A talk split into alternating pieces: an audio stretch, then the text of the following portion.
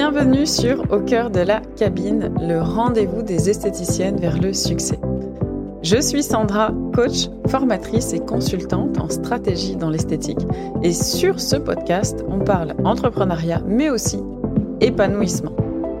En solo ou avec mes invités, je vous partage des conseils, des retours d'expérience et des pistes de réflexion pour développer votre institut. Alors c'est parti pour une bonne dose d'inspiration, de motivation et d'ambition.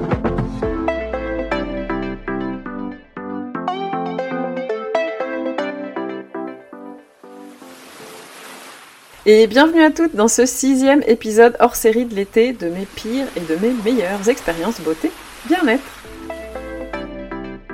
Dans l'épisode du jour, on parle sourcils et maquillage semi-permanent. Oui, parce que c'est un vrai sujet pour moi. Depuis que j'ai 19 ans, je me fais tatouer les sourcils. Donc, donc on peut parler de micro-blending, micro-shading, poil à poil ou maquillage semi-permanent. Appelez-le comme vous voulez. J'ai testé un petit peu toutes ces formes, on va dire. Donc, je connais vraiment le panel de prestations qui existent dans le secteur du maquillage semi-permanent. Parce qu'en fait, j'ai tout simplement pas cette chance d'avoir une belle ligne de sourcils bien définie, bien tracée et bien fournie et tout, pas du tout. Moi, j'ai une espèce de queue de sourcils au poil éparse, totalement désorganisée. Et encore, quand je dis j'ai, je devrais plutôt dire j'avais. Parce que euh, bah, plus jeune, dès que j'ai commencé à me faire tatouer les sourcils, j'ai épilé en fait toute cette partie parce qu'elle servait euh, clairement pas à grand chose.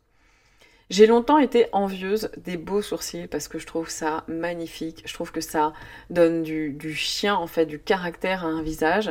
Et c'est aussi pour moi un indicateur, un reflet du style et de la personnalité de quelqu'un. Je trouve ça vraiment important.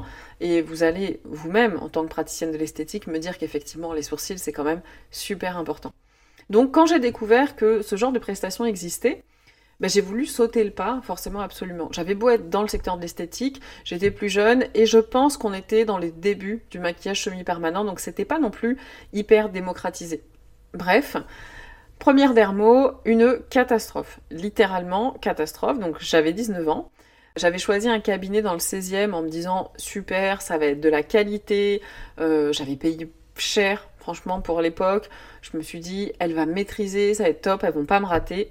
Mais quelle horreur, quelle bêtise je n'avais pas fait. Je me suis retrouvée avec un trait de chaque côté, comme ça, euh, au niveau des sourcils, une espèce d'accent circonflexe, avec un pigment qui, en plus, a viré au rouge dans les mois qui ont suivi. Ça a pas, ça a été assez rapide. Et franchement, c'était pas beau du tout. Mais pas beau du tout. Il aurait fallu que quelqu'un me le dise, je pense, à l'époque.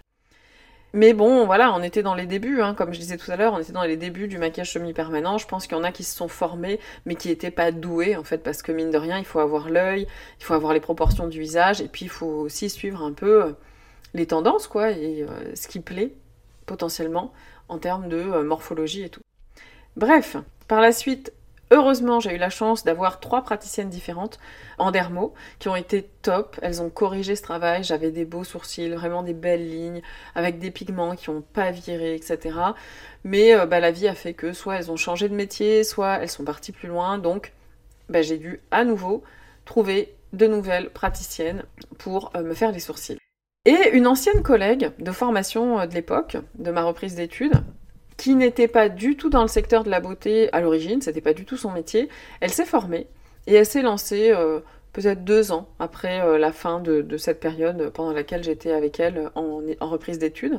Et comme on s'entendait super bien, je lui faisais confiance, euh, bah, j'ai fait une première pause avec elle, qui globalement s'était bien passée, bon, qui avait duré longtemps parce que je pense que le manque d'expérience fait que bah, elle prenait son temps aussi pour pas rater et tout, c'est normal, mais globalement ça allait pour laquelle j'avais quand même dû lui demander de corriger un peu la symétrie, hein, même si on s'entend, il n'y a pas vraiment de symétrie parfaite euh, en dermo, mais bon là c'était quand même visible, mais j'étais contente du résultat, vraiment contente. Résultat sympa, euh, prête à faire ma retouche et tout, super.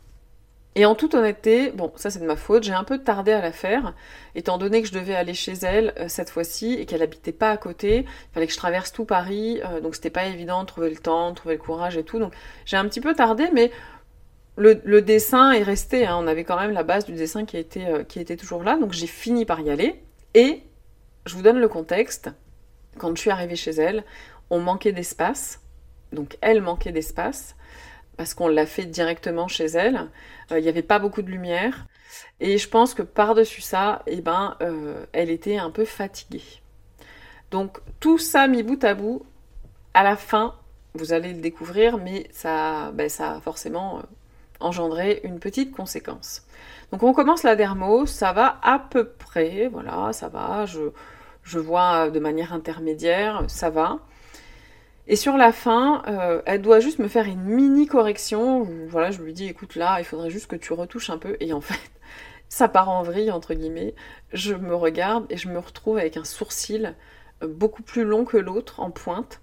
Donc c'est pas du tout harmonieux. Enfin, c'est au-delà d'une question de symétrie. Là, euh, on est sur quelque chose qui va pas du tout en termes de, mesure, en fait, par rapport à ma morphologie, par rapport à mes yeux, etc. Donc c'est un truc qui aurait pas dû arriver, hein, concrètement. Et sincèrement, je voyais plus que ça j'étais dépitée, mais j'étais à la limite de pleurer. En fait, c'était tellement flagrant. Euh, je me sentais pas défigurée, mais franchement, c'était pas beau, quoi. Ça, se voyait. Je me sentais euh, le regard euh, complètement affaissé et tout.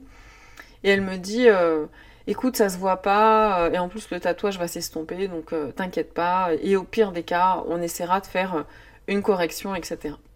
Donc bon, je rentre, je suis un peu dégoûtée, je dis pas grand chose, j'en parle pas pour pas que ça se voit.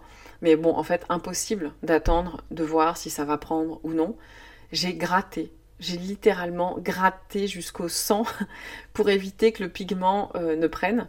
J'ai vraiment gratté toute cette partie. Hein. Franchement, on parle de 4 euh, mm à peu près, d'accord? Donc c'était pas rien. Et donc ça, ça a créé bah, tout un trou euh, et puis voilà, j'ai saigné quoi. Et c'était très drôle parce que le lendemain, je suis arrivée au bureau comme ça et j'ai une copine qui m'a dit mais qu'est-ce que qu'est-ce qui t'est arrivé en fait? Qu'est-ce qui t'est arrivé? Qu'est-ce que t'as fait?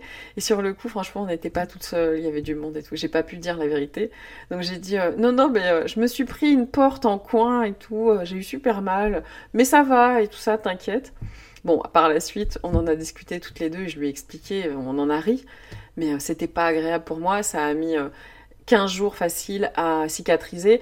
Heureusement, bah, la trace est partie, donc c'était pas la meilleure méthode du monde, mais sur le moment, bah, j'ai pas trouvé d'autre solution. Je me suis dit, si ça reste, c'est foutu, en fait, ça va rester pendant, pendant des mois et des mois et des mois.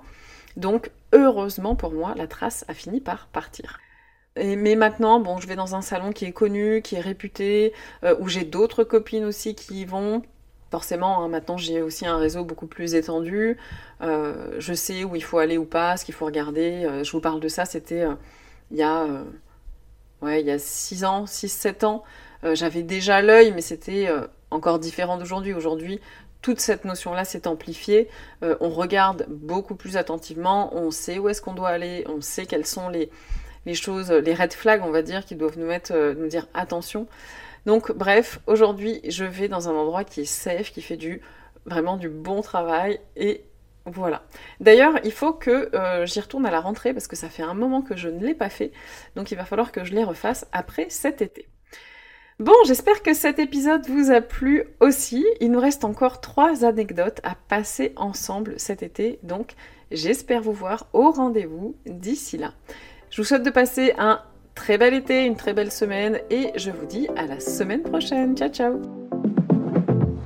Merci d'avoir écouté cet épisode jusqu'au bout. J'espère qu'il vous a plu. Si c'est le cas, vous pouvez partager, vous abonner ou laisser un avis sur Apple Podcast ou Spotify pour soutenir le podcast au cœur de la cabine. Et pour aller plus loin dans votre business, je vous invite à lire la description de cet épisode pour y découvrir les quelques pépites qui s'y cachent. En attendant, je vous dis à très vite sur ma page Instagram, l'Académie des esthéticiennes.